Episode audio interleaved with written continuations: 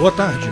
Nesse segmento do Visão Libertária, vamos ao artigo sugerido e escrito por Vídeo Machado e narrado por Peter Turguniev. Taxistas de São Paulo apelam à máfia local para impedir a livre concorrência. Em mais um episódio da série, Se não for o Estado quem pode impedir a livre concorrência, está previsto para essa quinta-feira, dia 19, a votação do projeto de lei de autoria do vereador parasita Adilson Amadeu, do PTB, que reduzirá em até 70% o número de condutores de aplicativos na cidade de São Paulo. A PL, que deveria ter sido votada nessa quarta-feira, dia 18, foi adiada devido à incompetência desses próprios parasitas, incapazes de fazer qualquer coisa direito. Mas, caso aprovada, irá igualar o número de motoristas de aplicativo ao número de alvarás de táxi que hoje conta com cerca de 40 mil licenças. Além dessa regra sem nenhum cabimento, onde os únicos interessados aí são os taxistas, que verão certamente com muita satisfação a redução dos seus concorrentes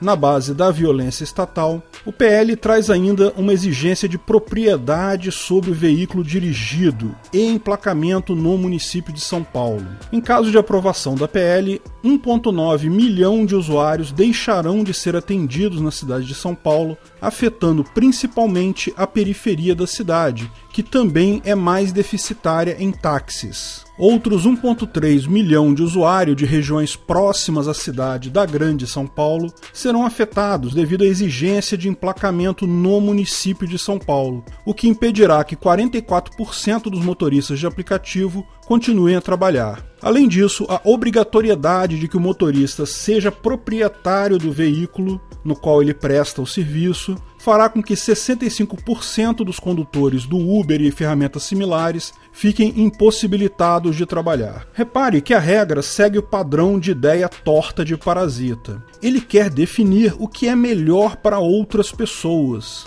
Qual a base dele para dizer que o número de motoristas de aplicativo tem que ser o mesmo número de licenças de táxi? Nenhuma. Ele tirou essa métrica do cu dele. Que diferença faz um motorista ser dono do carro que usa? Por que isso seria bom para a sociedade? Não interessa para ele. Ele está cagando para a sociedade e para bovinos gadosos em geral. Ele é claramente um fantoche plantado por donos de grandes cooperativas de táxi. Essa briga entre motoristas de táxi contra motoristas de aplicativos vem praticamente desde a chegada da Uber aqui em Banânia em 2014, quando os motoristas de aplicativo começaram a ganhar alguns dos clientes dos taxistas. No início, as tarifas do Uber não eram nem mais baratas que as do táxi, porém começaram a atrair clientes oferecendo um serviço diferenciado, com carros mais confortáveis, todos com ar-condicionado, oferecendo água, bala e outros mimos aos passageiros. Mas a principal comodidade sempre foi você poder chamar o seu Uber em qualquer lugar a partir do seu celular. Lugares em que era absolutamente impossível conseguir um táxi se tornaram muito fáceis de você conseguir um Uber, ou 99, ou Lyft, ou Cabify. Mais adiante, com a chegada das categorias mais populares, os motoristas podiam usar carros mais simples e os preços se tornaram mais atrativos que os de táxi. Os taxistas que, para trabalharem, precisam seguir uma série de regras aleatórias da máfia local, reclamaram de concorrência desleal. Porém, ao invés de melhorarem os serviços deles, preferem recorrer ao papai Estado para impedir a concorrência de trabalhar e atrapalhar o seu negócio. Muitos motoristas de Uber chegaram a ser agredidos e tiveram seus carros depredados por taxistas nessa época. Eu realmente imagino que seja muito triste para um taxista que comprou sua autonomia por um valor alto ver agora que ela vale muito pouco. Mas a tecnologia faz isso mesmo. Houve uma época que haviam enormes redes de ensino de datilografia. Hoje em dia, a maior parte dos jovens sequer sabe o que é datilografia tecnologia prejudica mesmo o investimento em sistemas que não atendem às necessidades do usuário e favorecem aqueles que apostam em serviços mais adequados ao usuário final. O cliente é rei, só ele que importa no final das contas. Alguns taxistas entenderam isso e brotaram serviços como o Táxi.rio aqui do Rio, que oferece no táxi, através de um aplicativo no seu celular, a mesma comodidade de você pedir um Uber. Você pode até escolher o desconto entre 40% e 10% do valor da tarifa. Pode pagar no cartão e tudo mais. Esse é o caminho correto: agradar ao consumidor, ao cliente final. Recorrer ao Estado para impedir a concorrência pode até funcionar por um tempo, mas é inviável a longo prazo. Essa nova tentativa de barrarem a concorrência através da coação estatal, graças ao lobby dos parasitas lá do autor da lei, que há tempos já defende a categoria dos taxistas,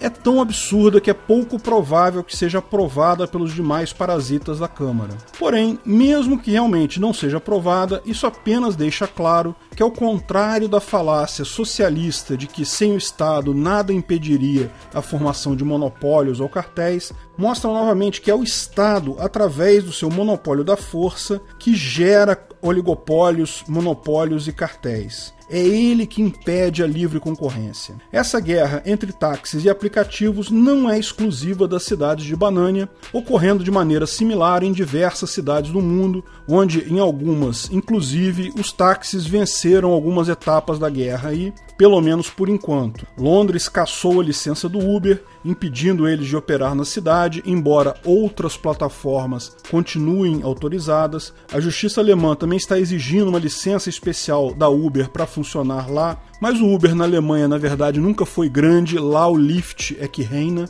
Enfim, mesmo essas poucas vitórias são vitórias temporárias. A tendência é inevitável. Em um livre mercado, nada poderia impedir que vários empreendedores concorrendo entre si em seus egoísmos de buscarem as suas satisfações pessoais, buscassem satisfazer a demanda por transporte individual e coletivo de passageiros, gerando melhores soluções, trazendo preços mais baixos e mais qualidade para os consumidores. Além disso, o que os parasitas de São Paulo não perceberam ainda é que tal lei só iria facilitar a vida do Arcade City e outros aplicativos peer-to-peer -peer, ou P2P que não requerem um servidor central para operar. Com esse tipo de aplicativo, a prefeitura simplesmente não tem como fiscalizar. E, se fiscalizar, não tem como processar e se processar não tem como punir. São aplicativos efetivamente descentralizados, em que o celular do motorista do Arcade City comunica diretamente com o celular do usuário do Arcade City. Como disse, tecnologia é inevitável. Pode até acontecer uma vitória para os taxistas em algum ponto, durante algum tempo,